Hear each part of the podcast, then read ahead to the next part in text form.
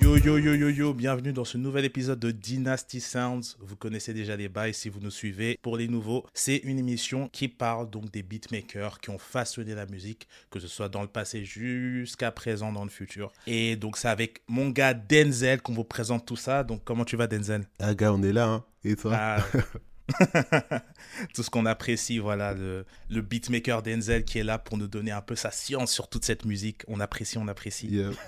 Aujourd'hui, du coup, on va parler de Bink. Bink qui est euh, un beatmaker, là pour le coup, euh, c'est le gars, tu vas chercher dans les crédits pour savoir vraiment qui c'est, mais qui a apporté énormément au hip-hop et au rap avec des prods qui sont de qualité.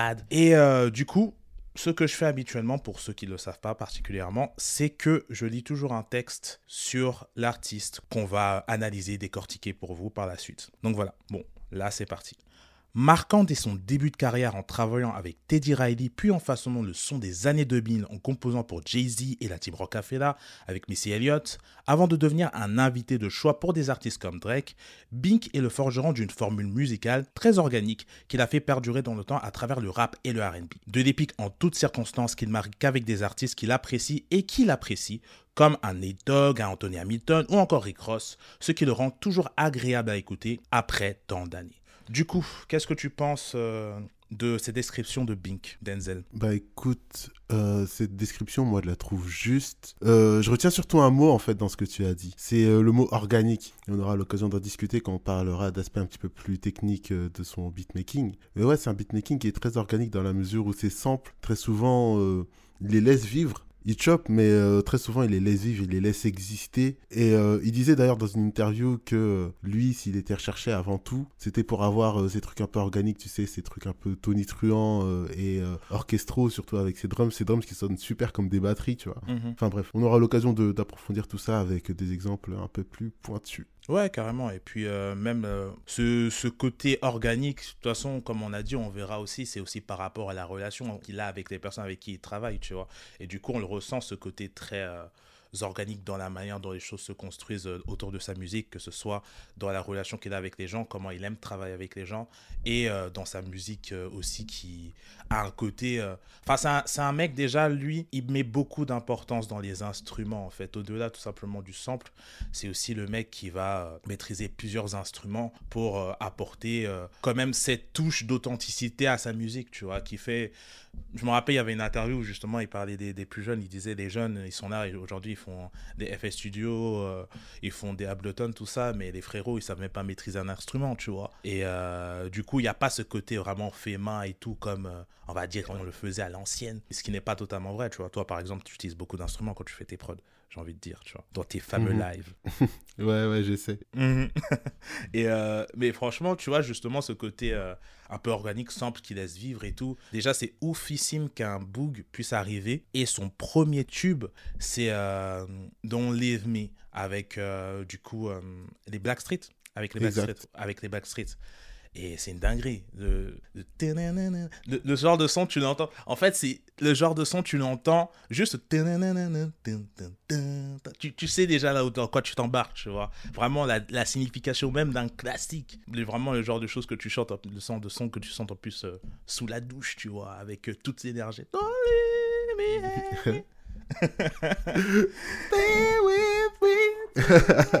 Mais euh, ouais, pour te rejoindre et encore revenir sur le côté organique, il me semble qu'il avait fait rejouer le piano. Il n'a pas directement samplé en fait. C'est comme plus une cover au final. Mm. Je crois, je crois qu'il avait fait rejouer le clavier euh, de, de Barge. Bah voilà, bah voilà, tu vois. Du coup, ça donne un côté euh, en plus plus moderne pour, pour l'époque, tu vois, par rapport à la musique et tout. Du coup, c'est un retravail de la musique et je pense que ça, justement, ça apporte une émotion et une force en plus, tu vois. Et du coup, bah, il s'est approprié la chose et ce qui rend la, la chose assez incroyable, tu vois. Mais mais ouais, c'est vraiment dingue que, du coup, euh, comme premier son, tu arrives tout de suite sur un classique tout de suite sur un classique. Je, on parlait de Kanye West la dernière fois, qui, lui, son premier son qu'il a vraiment posé, c'était un son avec Jermaine Dupri et Nas. Les deux noms sont des noms légendaires, mais le son lui-même, il ne l'est pas, tu vois. Tu le prends vraiment comme référence pour savoir, Mhm. euh, ok, là où il en est et tout, tu vois. Alors que Bink, il est arrivé tout de suite, bam, le mec, il, il toque pas à ta porte, il donne un gros coup dedans, tu vois, bah, Mhm. allez hop. Je vous file un classique tout de suite, genre, euh,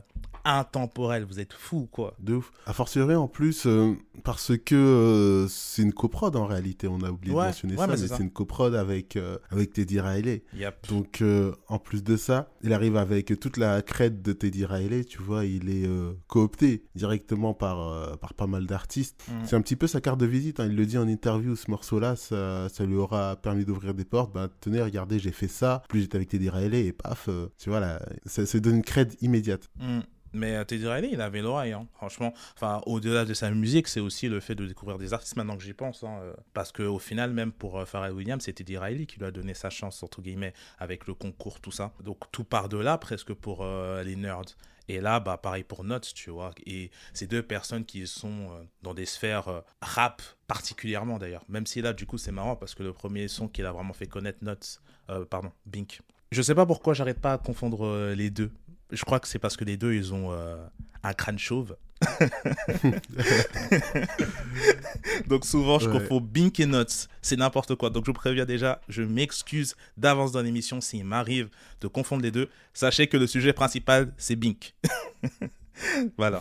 Je, le pose déjà d'avance au cas où. Et ouais, comme je disais que les deux, en fait, en réalité, enfin, je parlais de Pharrell et du coup, là, pour le coup, Bink, euh, c'est des gars qui ont surtout euh, balancé des choses dans le hip-hop. Enfin, en vrai, Bink, c'était vraiment dans les deux. D'ailleurs, je trouve que vraiment, Bink, en fait, quand tu écoutes ce qu'il faisait avant, parce qu'on va dire, il y a eu euh, le- ce son-là, en fait, du coup, qui était vraiment. Il est sorti en 97, il me semble. Là, on est clairement dans, dans, les 90s, l'ancien RB et tout. Et euh, du coup, on arrivait dans un RB plus moderne, dans des périodes plus modernes.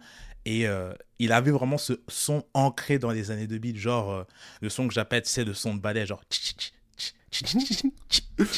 Tu vois, c'est Ouais. genre, c'est typique, c'est typique des années 2000, en fait, de fin de 90, années 2000, c'est typique de cette période-là, des sons rap et R&B avec ce petit coup de ballet, là. Exactement, exactement. Je l'ai relevé d'ailleurs dans un son, dans un morceau qu'il a fait avec Tamia en coprod avec euh, Missy Elliott. Hmm. Je retrouve exactement cette, esthétique-là, tu sais, avec les chimes aussi, avec les tu vois. Mm. Exactement, mais vraiment tout. L'ambiance le- paillette, là. Ouais, c'est exactement des petits paillettes. Non, vraiment, c'est genre le, le truc typique des années 2000. C'était ça. En fait, vraiment, du coup, j'ai écouté sa musique. Là, je me suis, du coup, je me suis fait des prods et tout parce que pour le coup, euh, Pink, c'est vraiment le gars. T'as déjà entendu ce qu'il a fait parce qu'il représente vraiment une époque, il représente vraiment quelque chose. Du coup, écouter la musique de Pink, en fait, ça m'a rendu super nostalgique directement, tu vois. Que ça m'a rappelé Mhm. toutes ces époques. Et euh, même s'il n'a pas bossé avec Alia, par exemple, il aurait très bien pu bosser avec à l'époque, tu vois. Mais en même temps, voilà, il traînait avec, euh, avec Missy Elliott, c'était la Virginie. euh, donc, euh, Ouais, c'est vrai. ouais, bah, c'est ça. Ouais, J'avais oublié euh, qu'il venait de Virginie, ouais. Ouais, c'est ça. Donc c'est vraiment toute cette sphère-là, tu vois. Du coup, je pense qu'il y a une sorte de bulle d'influence entre eux, tu vois, qui fait euh, il y avait... Enfin bref, il y avait cette sonorité qui était là quelque part, tu vois ce que je veux dire. Et Ouais, pour. Pour, euh, une meuf comme Tamia, avec ce côté RB là, c'était logique. Enfin, plein de trucs, hein, même... euh, tu sais, c'était dans le RB, mais au final, euh, même dans le rap, j'écoutais, il y avait un mec qui s'appelle A+, et euh, c'était la même chose. Mais c'est vraiment genre le truc Exact. tu peux entendre. Tu... En fait, même si tu n'as jamais entendu de son, tu peux entendre quand est-ce qu'il va y avoir les gimmicks de ce type de son, tu vois. Genre, tu peux les timer dans ta tête, en fait. Tu sais exactement Mhm. ce qui va se passer dans le truc, tu vois. Et du coup, franchement, c'était vachement sympa. euh, C'est vachement sympa à écouter, en fait, ou même aujourd'hui, parce que du coup, c'est quelque chose qui est ancré dans une époque, mais qui, on va dire, c'est toujours audible aujourd'hui, tu vois ce que je veux dire, et genre, euh, tu kiffes toujours le son. Ouais, totalement. Totalement. J'ai... Je me suis fait aussi le A+. Hmm. Y a un petit côté Jiggy, tu vois, y a un petit côté Bad Boy, un petit peu en retard parce que bon, on a déjà passé la moitié des 90s. Hmm. Mais euh, quand même, tu vois, t'as ce côté Jiggy, ce côté Bouncy, tu vois, qui, euh, qui régale dans ce, dans ce truc-là. Et c'est quand même plaisant, tu vois, de savoir que. qui, qui peut être polyvalent parce que euh, on a tendance à le reconnaître surtout pour ses ambiances de bagarre ou ses intros solennelles, tu vois. Le côté un peu organique, mais le savoir être capable, tu vois, de faire ce genre de, des trucs un peu jiggy, un peu bouncy, tu vois, et le savoir aussi un peu polyvalent, c'est cool. Ouais, mais de toute façon, c'est ça qui est cool avec lui, justement, euh, le fait qu'il soit capable de travailler sur d'autant de choses. Enfin, bon, ça, il représente vraiment euh, beaucoup dans le rap et dans le RB, tu vois, franchement, euh, et on en parlera encore plus après, mais par exemple, il peut passer de travailler avec Jay-Z et travailler avec Anthony Hamilton. C'est vraiment deux ambiances complètement différentes, tu vois. Donc deux choses complètement Ouais. différentes, mais malgré tout, il arrive à quand même proposer quelque chose qui a sa signature, tu vois. Et je pense que, et lui-même, de toute façon, il le disait en fait, c'est que sa signature à lui vraiment musicale, elle a commencé à arriver euh, vraiment à partir de 2001, tu vois. Mais euh, avant, entre guillemets, je pense qu'il était encore dans des phases où il se cherchait, mais malgré tout, ça, ça cognait, tu vois. Genre, euh, Mhm. je pense que le premier son vraiment qui a fait que euh, qu'il a commencé à se détacher vraiment dans le hip-hop, c'était le son qu'il avait fait avec Mr. Chicks, du coup, euh, Lights Camera Action. Et euh, c'est pour le, comme tu as dit, c'est jiggy, c'est jiggy de ouf, tu vois, c'est vraiment hyper funky. Genre, t'entends la guitare. Tu vois, c'est hyper jiggy, hyper funky de ouf, tu vois, et c'est vraiment Ouais. euh, une ambiance, euh, mec. euh, tu- ça pourrait passer en fond dans un black sitcom. Tu vois ce que je veux dire? Et vois, Exactement. tu vois, tu- Exactement. voilà, tu vois ce genre d'ambiance, ça. ça pourrait grave passer genre en début de film black sitcom. Mais je, je- je me demande même si c'était pas dans Street Dancer en vrai. Franchement, j'ai grave des doutes. J'ai grave des doutes. Je me demande si c'est pas dans, dans, dans Street Dancer maintenant que j'y pense. Il y avait tellement de hâte, Street mais Dancer en vrai, c'était fou. Euh, De ouf. hmm. Mais euh, ouais, je suis totalement accordé avec toi. Ça, c'est aussi euh, une qualité qu'il a. Dans pas mal de ses morceaux, tu vois, il va chercher des samples bien funky, donner des, des ambiances un peu black exploitation, tu vois. Ça aussi, c'est Mm. cool. C'est un truc que j'aime bien euh, dans son univers musical, tu vois, dans ses références, dans ses références en termes de samples. Pas mal de morceaux où il va chercher des trucs comme ça funky. Ben, le morceau avec Anthony Hamilton, déjà, tu vois, Exhibit Anthony Hamilton. Mhm. De quel son Euh, j'ai plus le titre. Mhm. Ah, faut- faudrait que je revoie ça, mais c'est le feat entre euh, Exhibit et Anthony Hamilton. Tu Ah, vois, t'as ok, ce côté ok, un peu funky, un, peu, euh, un, un peu grave, tu vois. Mhm. Et ça, ça, ça, ça graille. C'est un truc que j'aime bien chez lui. Mm. Ouais, de fou, de fou, de fou. Et puis, euh, quand tu penses aussi aux années 2000, tu penses au, au gros truc. En fait, voilà, encore du, du jiggy de Girls All Pause. Girls All Pause. Ah Ça, là, on est. on Gangsta Boogie Mais, mais Gangsta Gangsta. Là, on est vraiment dedans, tu vois. C'est incroyable comment le son, il t'envoie de ouf. Et genre, il disait que c'était euh, le son sur lequel euh, les, les gars, ils faisaient du creep walk, tu vois. Il, Ouais. il est là, il va en soirée, il voit les mecs en train de faire du creep walk. Donc des- il est là, il regarde, il dit OK, OK, OK. Il est en train de kiffer, en train de, les- de voir les gens en train de taper des gros creep walk sur, euh, sur Girls All Pause. Et euh, avec son gars sur euh, Nate Dogg, avec qui il a énormément bossé euh, dans sa carrière d'ailleurs. Euh, Mhm. bah, de toute façon, c'était vraiment l'un et l'autre, ils bossaient grave ensemble. D'ailleurs, Girls All Pause, il a été fait genre en, en 3 heures seulement. Il aurait pu jamais exister. Ah ouais. Ouais. Genre, euh, il s'est fait en fin d'une session studio. En gros, euh, ils avaient fini leur son et tout. Et. euh, mais du coup, ils avaient fini beaucoup plus vite que prévu, tu vois. Et euh, du coup, bah, ils arrivent à la fin de la session studio, ils se disent, ouais, vas-y, euh, on fait quoi On part, du coup Après, ils se disent, bah non, on est là, autant mieux le faire, tu vois. Et du coup, bah, ils ont fait de A à Z euh, Girls All Pause en 3 heures. Genre, le son n'existait pas avant les 3 heures. Genre, 3 heures 1, le son n'existait pas, tu vois. Et ils ont tout fait d'un coup. Et ça, c'est ouf quand même. Je trouve qu'on puisse trouver une inspiration comme ça pour faire un son, bam, tu vois. Et du coup, bah, ça, c'est devenu un hit, quoi. C'est ouf. Ouais. 3 heures. 3 heures, 3 heures Ouais. pour tout faire et personne savait ce qu'il allait faire. Ça s'est fait vraiment de manière organique, du coup. On en revient encore à là. Ça s'est vraiment fait de manière organique, tu vois. Mais je pense que c'est c'est ce- justement ce truc-là avec Blink, c'est que il travaille avec des personnes, entre guillemets, qu'il connaît, tu vois. Donc il y a, il y a Mhm. toujours euh, une sorte de relation avant euh, d'entrer dans cette phase musicale parce que c'est un mec qui est, qui est plutôt sympathique, du moins c'est l'impression qu'il donne dans ses interviews, tu vois. Le mec il est cool, il est drôle et tout, tu vois. Et il apprécie justement qu'il y ait ce, cette connexion-là euh, de la musique avec les personnes avec qui il va travailler, tu vois. Corrupt, c'était ça. euh, Nate Dogg, comme j'avais dit, c'était carrément ça aussi, tu vois. Donc je pense que c'est c'est quelque chose que tu peux faire avec des personnes que tu connais vraiment, tu vois. Genre tu les connais, vous êtes, vous êtes chaud. En plus, euh, vous étiez en mode Super Saiyan, là, euh, la force elle n'est pas redescendue, let's go, tu vois. Ouais, ouais, ouais, ouais. Et son côté crossover aussi, il est vachement intéressant. Sa capacité à, à passer de la East à la West. Ouais. Parce qu'il a pas mal bossé aussi avec The Game. Bon, quand on parlera d'une époque un peu plus lointaine ou plus proche de nous euh, de, de, de sa carrière, parce que c'est quand même plutôt. euh, c'est un peu plus tard euh, qui, qui se met à bosser avec The Game. Mhm. Il, il prouve bien, tu vois, ce côté crossover avec Corrupt, avec Nate Dogg, avec The Game, avec Snoop aussi, il me semble. hein, Mhm. Si je dis pas de bêtises. Ah bah oui, oui, totalement avec Snoop. Mhm. Bien chaud.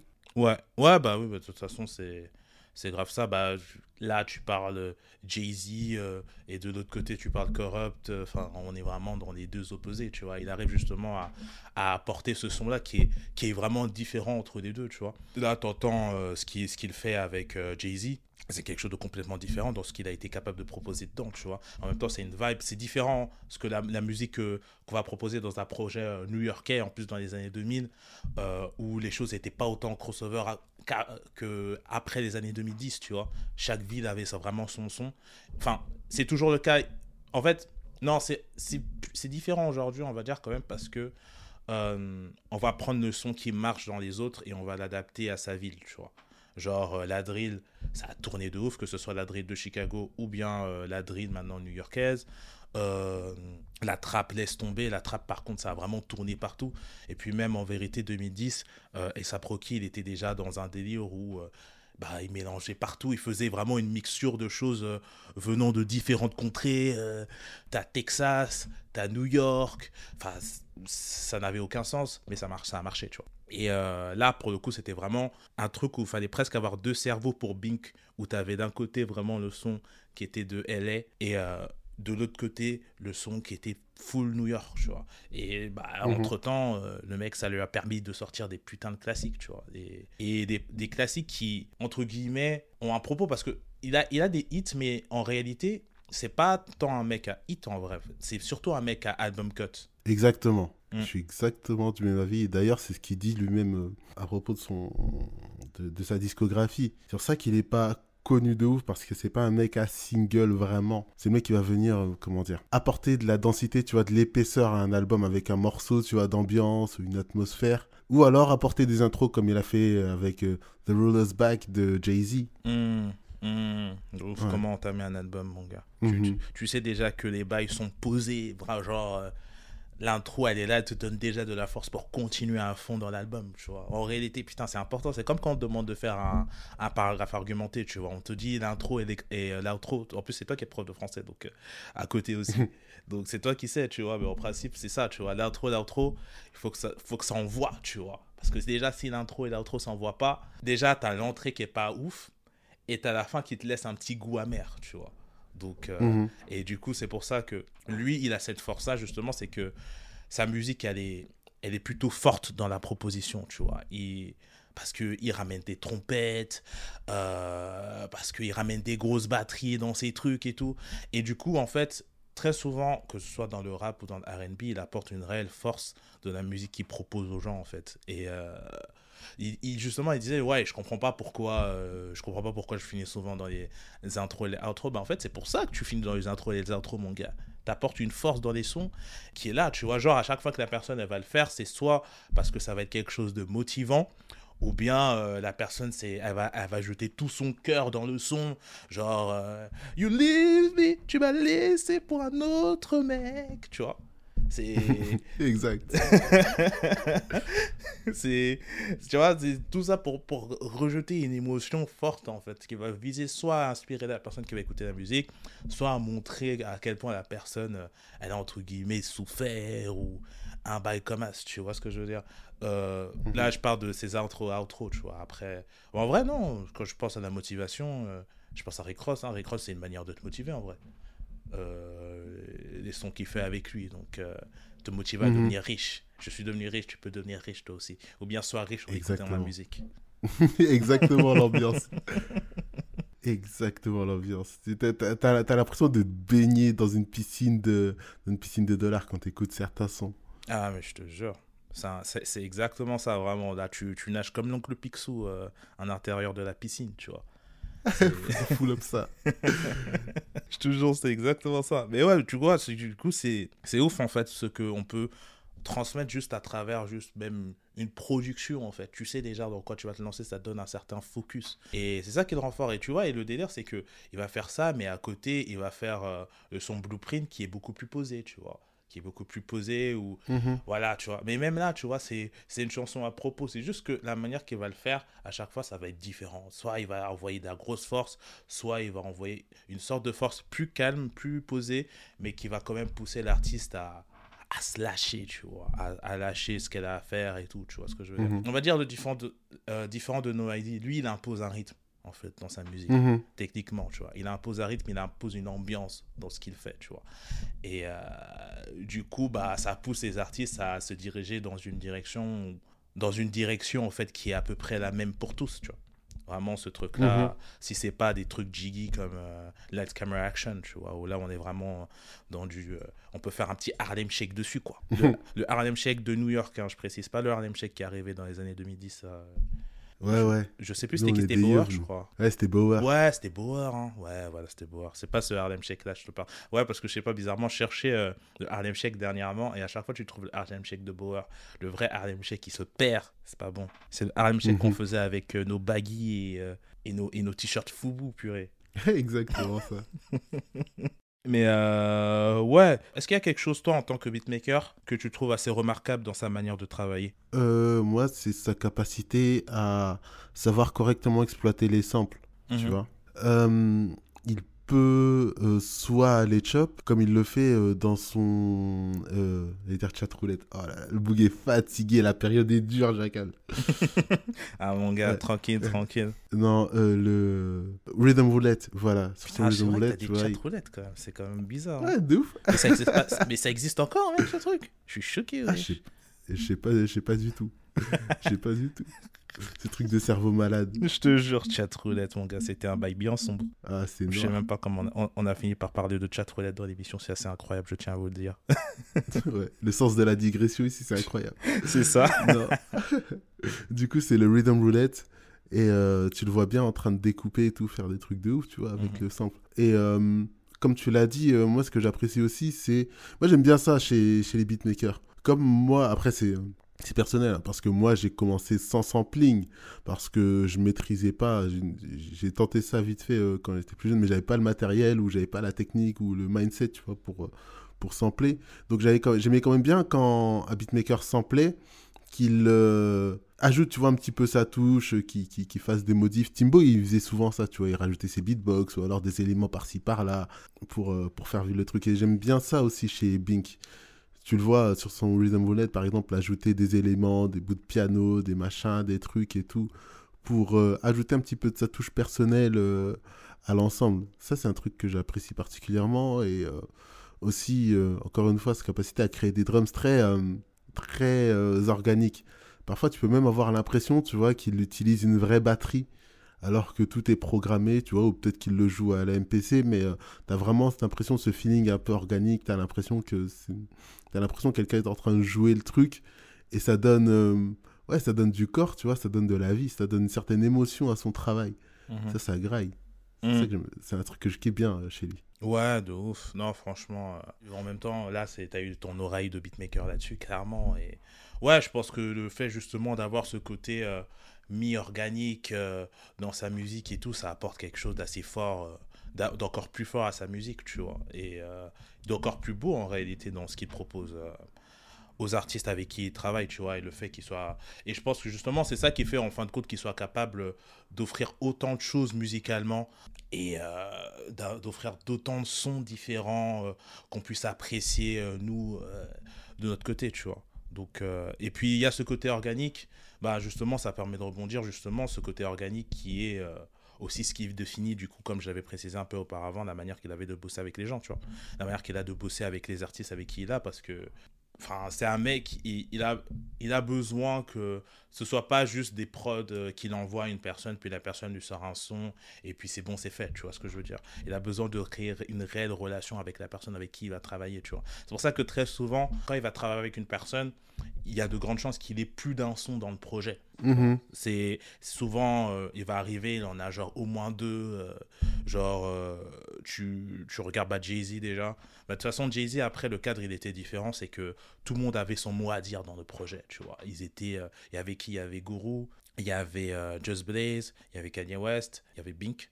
Et euh, du coup, eux tous, ils étaient là en train de se battre à l'intérieur pour savoir, entre guillemets, qui allait être le meilleur. Donc, il y avait ce côté compétitif qui était dedans, tu vois. Genre, Bink, il disait lors d'une interview que pour Jay-Z, ça a été super rapide de faire le projet, en fait. Parce que de toute façon, on connaît euh, le truc, Jay-Z, le blueprint, il a été fait en un mois. euh, Enfin, Jay-Z, il a fini le truc genre au bout d'une semaine, si je me trompe pas, une semaine ou deux grand max. Jay-Z, il est arrivé, il a fini. De toute façon, c'est un mec, il arrive, il va, il va, il pose sur la prod, c'est terminé, tu vois. Après, le mec, il part. Et. Euh, truc d'ailleurs euh, ça me faisait rire il parlait genre de Jay-Z il disait ouais euh, pour Jay-Z faites pas des mecs qui ramènent une intro qui dure 10 ans genre avec un mec qui parle ou je sais pas trop quoi parce que sinon Jay-Z va pas l'écouter il va dire au suivant c'est mort tu vois. Il a dit j'ai vu, il a mhm. vu trop de gens euh, il a vu trop de gens tomber à cause de ça en fait tu vois. À ramener des intros qui sont trop compliqués et tout. Alors que Jay-Z tu vois vu que c'est un mec qui est instinctif direct bam bam tu vois. Il entend la prod Wouh you're ready for that one? Et il y va il pose tu vois. Mhm.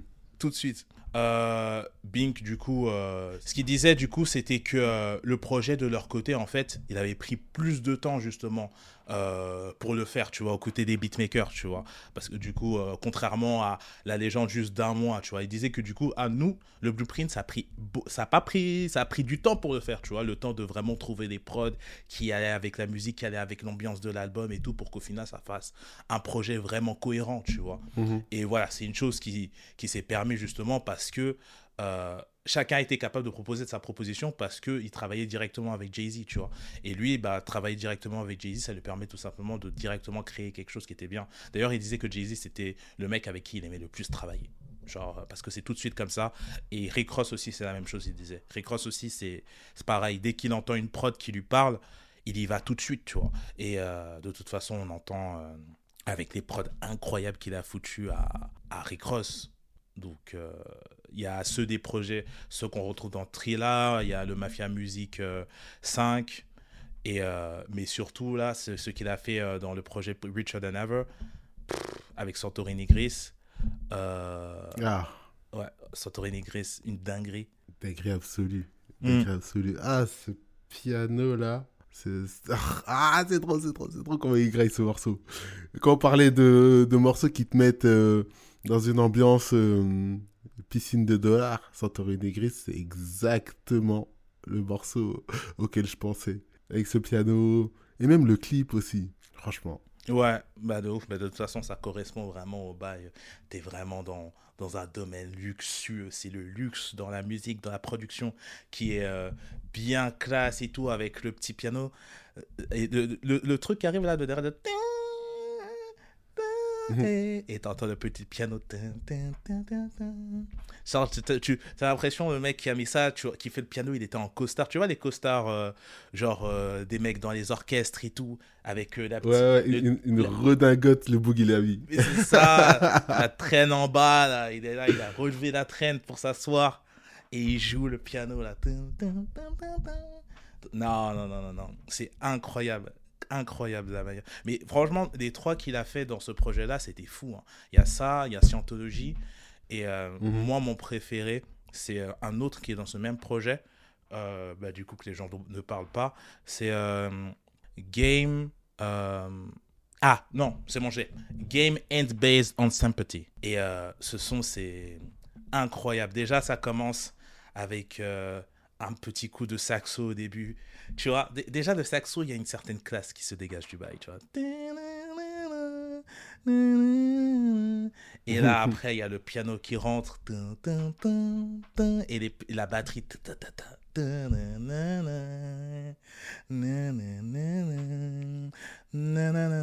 Eh, ce son est incroyable, incroyable. C'est un de mes sons préférés de Rick Ross All Time. Il est fou. Vraiment, genre, je me, je me retape le son, genre me tape des repeats de fou. Et justement, il y a ce côté hyper classe, hyper luxueux, où, euh, bah, pareil, tu te baignes dans un bain euh, rempli d'or fondu, tu vois. Et t'es là, tu te laves avec, tu vois. Tu, tu ressors euh, plus frais que jamais, en fait, tu vois. Tu brilles, tu brilles.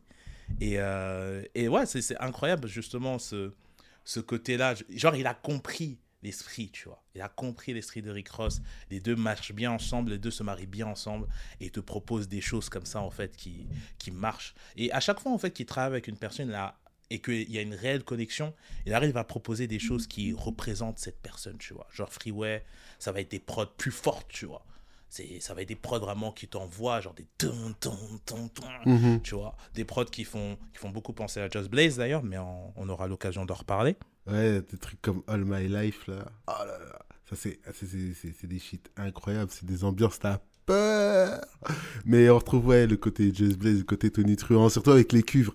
Moi, quand, quand j'entends des bêtes de cuivre comme ça, là, je pense euh, assez souvent fort, tu vois, à Just, Blaze. Mhm. Mais, euh, mais ouais, il, il, c'est un contributeur aussi euh, du son de, de Rocafella avec, avec ses ambiances bien orchestrales, bien soulful. Mhm. Ouais, il fait partie de ça. Hein. Mm. De ouf, de ouf, de ouf, de ouf. Mais Ouais, d'ailleurs, je me suis trompé tout à l'heure, c'était pas Mafia Music 5, mais 3. Euh, ouais, de toute façon, c'est ça. Il a une manière de travailler avec les gens qui est euh, à chaque fois assez forte, tu vois. Fait même dans RB avec euh, Anthony Hamilton, c'est la même, tu vois. Mhm. Et euh, en vrai de vrai, il y a une collaboration sur laquelle on peut pas, on peut pas zapper c'est son travail incroyable, incroyable qu'il a fait sur euh, Devil in a New Dress. Oui, je savais qu'on allait y venir. Mais c'était obligé qu'on y vienne de toute façon. C'est incroyable ce qu'il a été capable de proposer dessus en plus.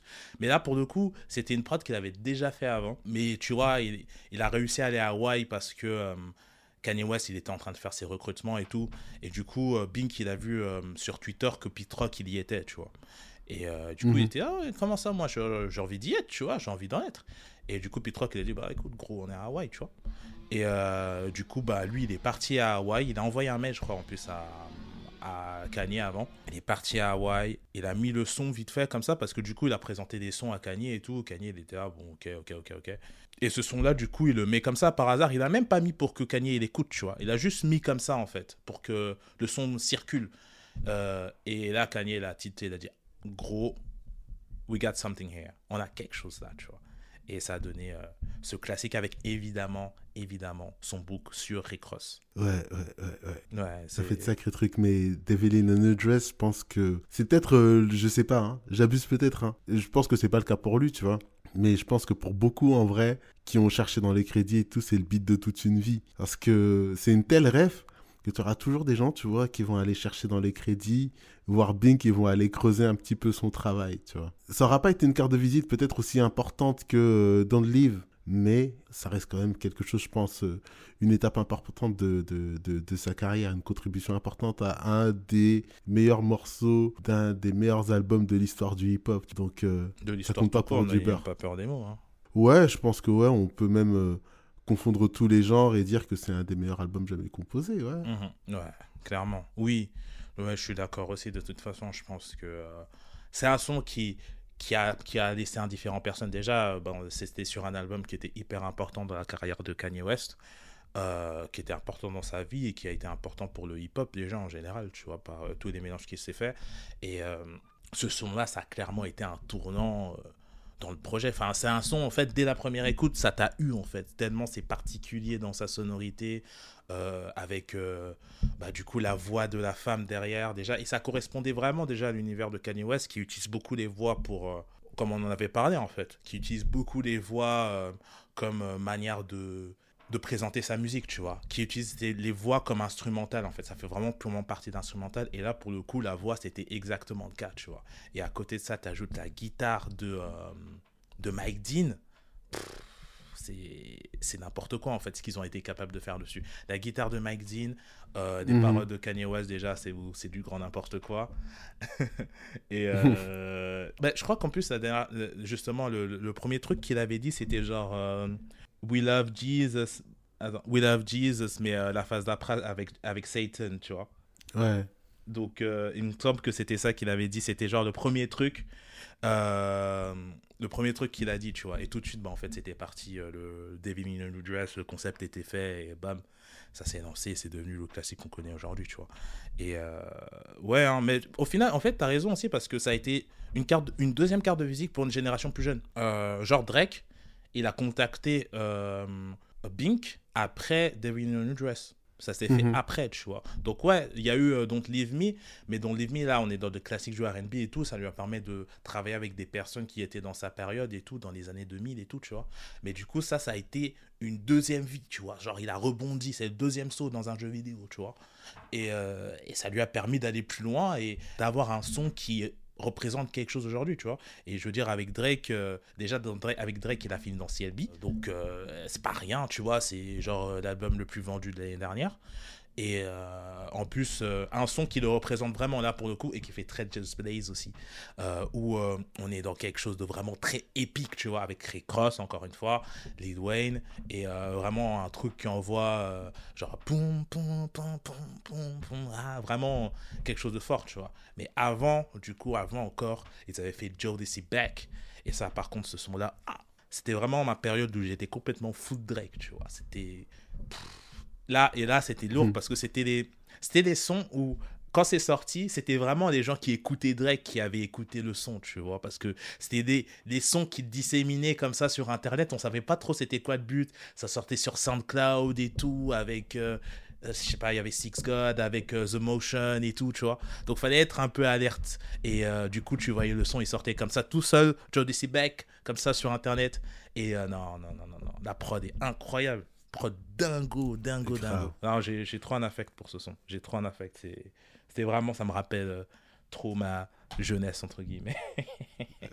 non, mais je capte totalement. Le côté un petit peu victorieux aussi. Tu sais, t'as un truc, t'as as un truc, on dirait, je sais pas, on dirait t'as gagné un truc. Hmm. Tu vois, on dirait t'es le winner à fond. Hmm. Mais c'est ça, vraiment. Et, Blink, il est fort pour ça aussi, tu vois, pour euh, aller chercher le son qui va euh, développer la bonne émotion, tu vois. Ouais. La bonne idée. Mm. Ouais, ouais c'est exactement ça. Et puis là encore, on est dans quelque chose qui connaît la, la force et l'émotion, tu vois. Là, c'était clairement. C'est pas de Drake qui chante, c'est de Drake qui kick, tu vois. Donc Drake, il a kické mhm. sur tout le son. Euh, il est arrivé pour apporter encore plus de kick derrière. Non, vraiment, les deux dessus là. Masterful, masterclass sur euh, une prod qui. Enfin, vraiment. Là, la elle m'avait giflé. Hein. Je l'ai réécouté encore, euh, bah déjà pour le, propos de l'émission, tu vois. Mais euh, encore avant, je le réécoutais comme ça par plaisir de temps en temps, tu vois.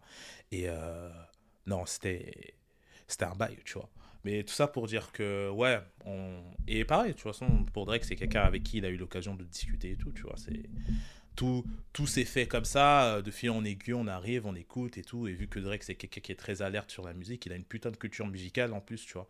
Donc, contrairement à ce que mhm. certains peuvent euh, croire, que Drake, enfin, déjà, c'était un, un, vrai backpacker quand il venait d'arriver, tu vois. Et euh, vraiment, un mec qui, qui, qui essaie de rapper sur des prods très soulful, très néo-soul et tout, tu vois, quand t'écoutais dans Room for Improvement et dans Comeback Season. Après, il s'est un peu ouvert musicalement avec le chant, tout ça. Mais même le chant, tu vois, il s'inspirait de Fonté pour euh, le chant. Tu vois ce que je veux dire? Donc euh, Fonté, Little Brother et tout, tu vois. Donc euh, on est clairement sur des choses où on sait ce qu'il écoute à peu près, tu vois. Et mhm. donc voilà, donc évidemment, du coup, il écoute ça, il voit Devin New Dress, ok, qui a passé avec lui et bam. Et ouais, ça, comme j'ai dit, ça a permis de redonner une autre vie à la musique de, de Bing qui, au final, est, plutôt excellente. Plutôt excellente. Mais ouais. Mhm. Euh, aux questions encore en tant que beatmaker, du coup, parce que euh, tu as fait un projet avec, euh, avec, avec Manast LL, et c'est ça, non? Ouais, c'est ça. Voilà, exact. Et du coup, je voulais savoir, c'était quoi l'apport de travailler directement avec un artiste avec qui on travaille aussi de manière assidue, parce que vous avez bossé sur tout un projet ensemble, contrairement à des artistes où, à qui tu vas donner une prod par-ci, une prod par-là, une prod par-ci, une prod par-là, tu vois.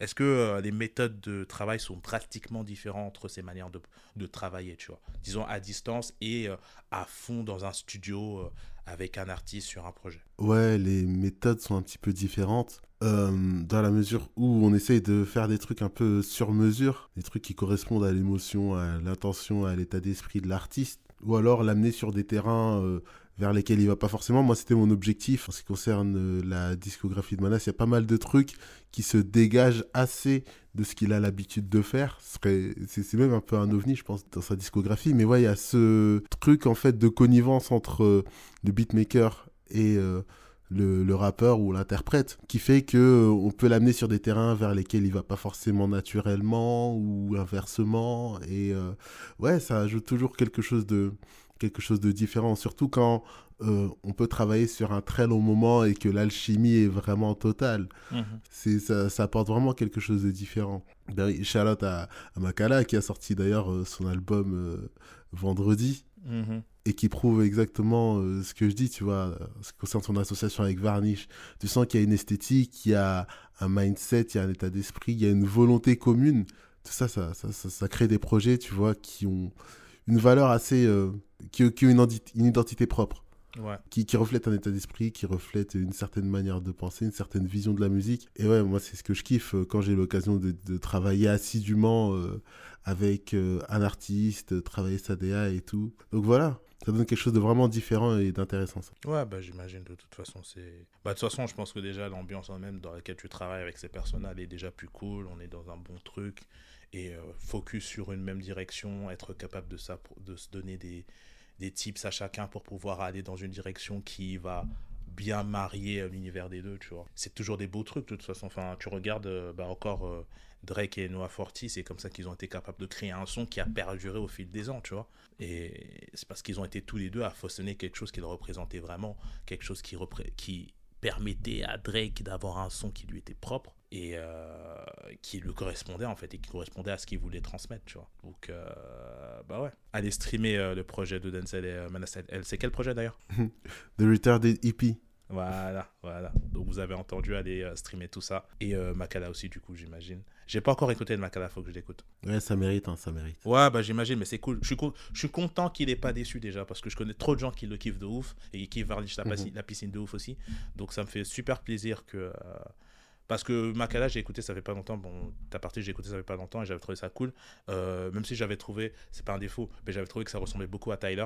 Même s'il avait dit que je Mhm. sais qu'il aime pas cette comparaison, mais je suis désolé, la comparaison elle est obligée d'être faite. C'est comme Benjamin Epps qui aime pas qu'on le compare à West Side Gun. Je suis désolé, gros. T'es super bon, mais la comparaison est obligatoire en fait. Ouais, ouais, to- non, totalement, totalement. c'est totalement, pas- C'est legit. Mais oui, c'est pas une insulte, tu vois. C'est pas une insulte, c'est très bien. J'adore ce que tu fais et tout. Euh, mais euh, pareil pour euh, le Makala, tu vois. J'adore aussi. Mais la ressemblance, elle est frappante. Genre, t'écoutes, tu... la ressemblance est là, tu vois. C'est c'est comme ça, c'est une inspiration. Et comme c'est comme ça, tu vois. Et après, ça, de toute façon, c'est comme ça. Les artistes, après, au fur et à mesure, tu prends ce dont tu t'es inspiré pour ensuite le développer en ton propre son. Et au fur et à mesure, ça devient ton son à toi, tu vois. Donc, euh, il faut un début à tout et à tout le monde. Et euh, voilà quoi. Du coup, en parlant de sons qui se ressemblent, c'est une bonne transition pour parler de deux sons qui se ressemblent. Et d'ailleurs, on n'a pas fait énormément de références dessus euh, sur, pendant, le, pendant le show, mais justement là, ça permet de le faire vraiment d'un coup. C'est la ressemblance entre le son de Just Blaze et de Bink.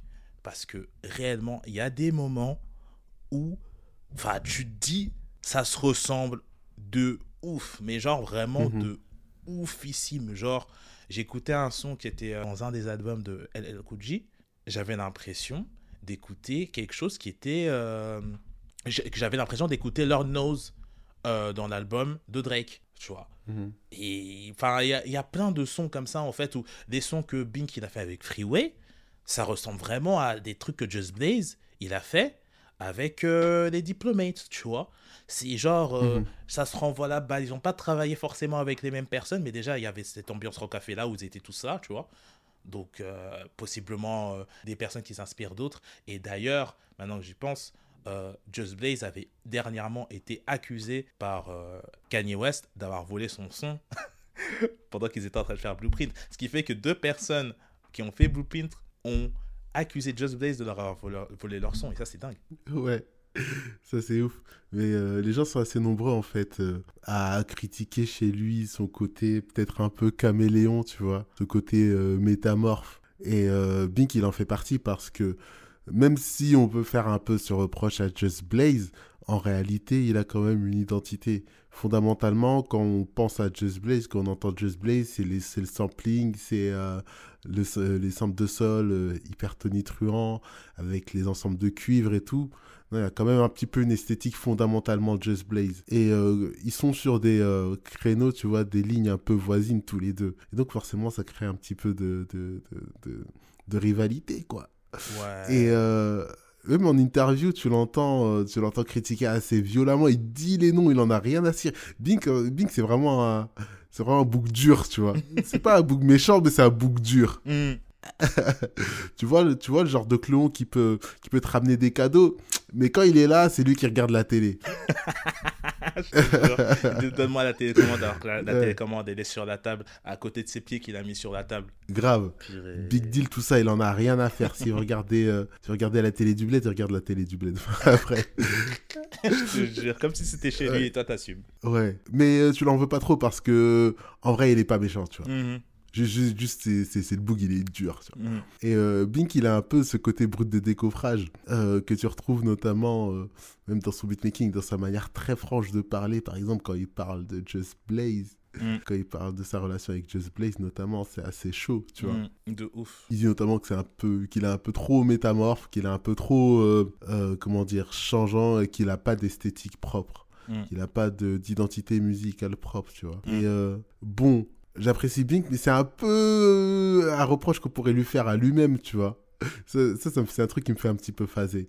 Je dis pas que c'est un mauvais beatmaker, tu sais, il a, il a fait des trucs incroyables, Mm. mais euh, dans une certaine mesure, il n'est pas toujours facile, tu vois, de reconnaître une prod de Bink. De Bink. Ouais. Donc, euh, c'est un reproche qui me fait un petit peu phaser parce que c'est quelque chose qu'ils ont en commun, euh, Just Blaze et lui. Mais euh, cette rivalité, quand même, c'est une big phase. hein. Mhm. Surtout, quand tu, surtout quand tu l'entends parler en interview, c'est- ça, ça régale. Il est, il est vraiment sans filtre, il veut rien savoir. Mais de ouf, c'est grave drôle. Mais justement, sur ce côté non identitaire, c'est là où justement ça peut être dangereux, tu vois. C'est que si c'est lui qui a façonné le son que Just Blaze, il, il se ramène avec derrière, tu vois. Parce que vraiment, plein de fois, ils ont vraiment le même son, tu vois. Et pour lui, à partir de 2001, c'est lui qui a ramené ce son-là, tu vois ce que je veux dire? Qui a ramené vraiment euh, Mhm. ce côté de Just Blaze qu'on connaît. Parce que vraiment, plein de fois, on entend ça chez Bink, tu vois. Vraiment ce côté hyper épique avec les percussions et euh, ce qu'on peut entendre, ce que Just Blaze a pu faire avec d'autres artistes, tu vois c'est qu'en fin de compte, bah, ok, genre, on parlait beaucoup du ballet et tout, tu vois, dans les années précédentes et tout, où là, clairement, c'était des choses, c'était pas lui le générateur de ce genre de son-là, tu vois. C'est pour ça on est dans quelque chose qu'on connaît, c'était bien fait, mais c'était dans quelque chose qu'on connaissait, tu vois.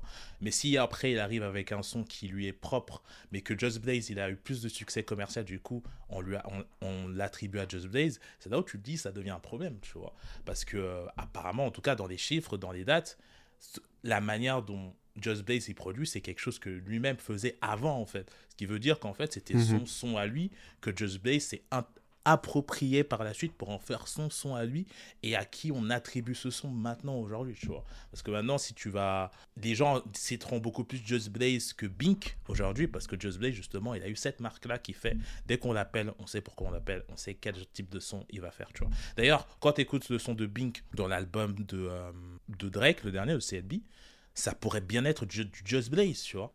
Franchement, ça sonne comme du Just Blaze. Mais euh, je pense qu'il y a ce côté un peu têtu de sa part pour... euh, parce qu'à partir de là, en fait, euh, si ton son, il a été pris par une autre personne et que l'autre personne est devenue plus populaire avec ton son à toi, même s'il s'est approprié à la fin et que Just Blaze en a fait quelque chose qui est à lui quand même, tu vois, tu pourrais te dire... Vas-y, tu sais quoi, je vais complètement changer, je vais plus jamais faire ça, tu vois. Mais je pense que c'est une forme de tétutesse de sa part de dire c'est moi qui ai ramené ça, mon gars, moi je vais pas reculer, tu vois ce que je veux dire. J'ai fait ça, je l'ai apporté ce son-là, ce type de son-là que toi tu utilises, je l'ai apporté et je continuerai à l'utiliser au fil des années, tu vois.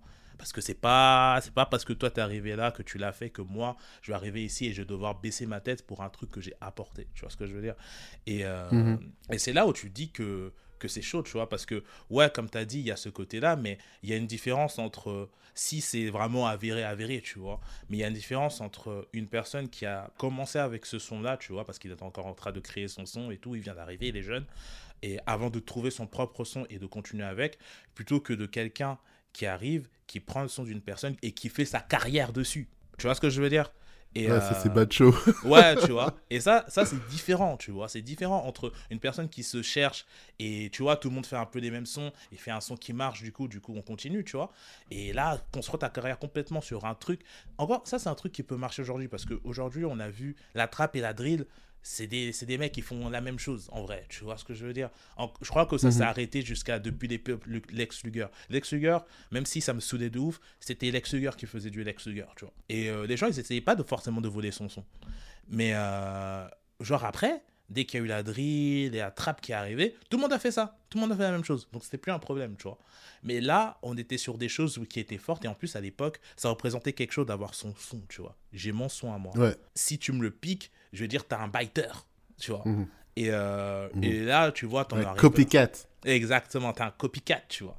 Et, euh, et justement, c'est là où je me dis, après, tu vois, tout est encore un peu flou, qui ment, qui ment pas, tu vois. Euh, voilà, je pense pas que Bink, il aurait dit ça si euh, c'était pas vraiment le cas, tu vois. Mais euh, même si euh, Just Blaze est incroyable, hein, je tiens à dire, euh, j'adore Just Blaze, c'est un des meilleurs beatmakers de l'histoire du hip-hop, de toute façon, c'est sûr, par rapport à tout ce qu'il nous a apporté euh, musicalement parlant. Just... Oh Boy a fêté ses 20 ans dernièrement. Est-ce que tu te rends compte que Oh Boy a fêté 20 ans, ses 20 ans là? Mec, Oh Boy a fêté ses 20 C'est un truc de ouf. J'ai l'impression d'avoir 178 ans. Oh Boy a fêté ses 20 ans. C'est. Franchement, je regarde, je me rappelle encore comme si c'était hier de la période où ça passait à la télé. Mais ouais, de ouf. C'est un T'es man au carcasse. Mais je T'es te man au jure. carcasse, gros. Je te jure sur ma vie. Ouais, tout ça pour dire, mon gars, il y a, y a ce côté-là où c'est un peu. C'est un peu tendancieux, tu vois, dans la manière dont tu perçois les choses. Après, comme j'ai dit, j'adore Just Blaze, mais il faut voir. euh, Enfin, ça peut te changer la perspective d'une personne si tu sais qu'au final, le son qu'il a produit dans- durant toute sa carrière, c'était un son qui appartenait à quelqu'un d'autre, tu vois. Après, là, comme j'ai dit, on est encore sur la tangente, et en soi, euh, Just Blaze est un incroyable beatmaker. Lui-même, il le dit que, beatma- que Just Blaze, c'est un bon beatmaker, tu vois. Il dit, je reproche juste de Mhm. m'avoir volé mon son, mais c'est un bon beatmaker. De ouf. Donc voilà quoi. Euh, Là-dessus, euh, sur euh, cette discussion qu'on a eue sur Just Blaze, on finit tout simplement sur un. si tu devais choisir un son, ce serait quoi? Un seul. Bon, allez, quelques-uns. Vas-y, vas-y, vas-y, vas-y. Alors, euh, Girls on Pause pour la phase, parce que c'est vraiment une big phase ce morceau en vrai. Le côté jiggy, le côté, euh, le côté bouncy, non, non, non, il met dedans, tu vois. Mhm. Girls on Pause. Après, bien évidemment, Santorini Grease. Et un morceau dont on n'a pas parlé. Bah, allez, j'en mets juste deux, pour pas abuser. Ah, j'aurais pu parler de The Roller's Back, mais je vais être gentil, je vais le laisser. All My Life, euh, incroyable avec la voix de Freeway. La ligne de basse aussi. La ligne de basse, c'est un bail de fou sur ce morceau-là. Mhm. Et euh, I Am Forgiven de Pusha T. Ouah. Ouais, t'as choisi. Amb- Mhm. ouais, T'as choisi les bons ambiance sons. de bagarre. Ah, tu ambiance de connais. bagarre, tu connais. Ah oui, de fou, de fou, de fou. Euh, écoute, moi je vais en rester sur un seul parce qu'il y en a vraiment trop. Euh, je vais juste dire le son que j'ai dit tout à l'heure de Rick Ross. Euh, Ga- euh, Game and Based on Sympathy. Vraiment, c'est un son, je le trouve juste exceptionnel. Ah, Jodeci Jodeci Back aussi, évidemment, franchement. euh, Jodeci Back aussi, ça, ça me ramène trop euh, à une certaine époque, tu vois. Euh, David in, is in, in a New Dress, évidemment aussi, une dinguerie. Donc euh, voilà, mais il y en a trop. De toute façon, comme d'hab, il y aura une playlist où il y aura tous les sons, tous les sons qu'on kiffe dedans de Bink. Du coup, on vous invite à aller écouter tout ça avec les autres playlists qu'on aura fait juste avant. Et puis voilà. Euh, Là-dessus, je pense qu'on peut les quitter, Denzel. Yep. Et euh, bah voilà. Du coup, je vous dis merci encore d'avoir pris le temps de nous écouter. Et euh, à la prochaine. Ciao. Ciao.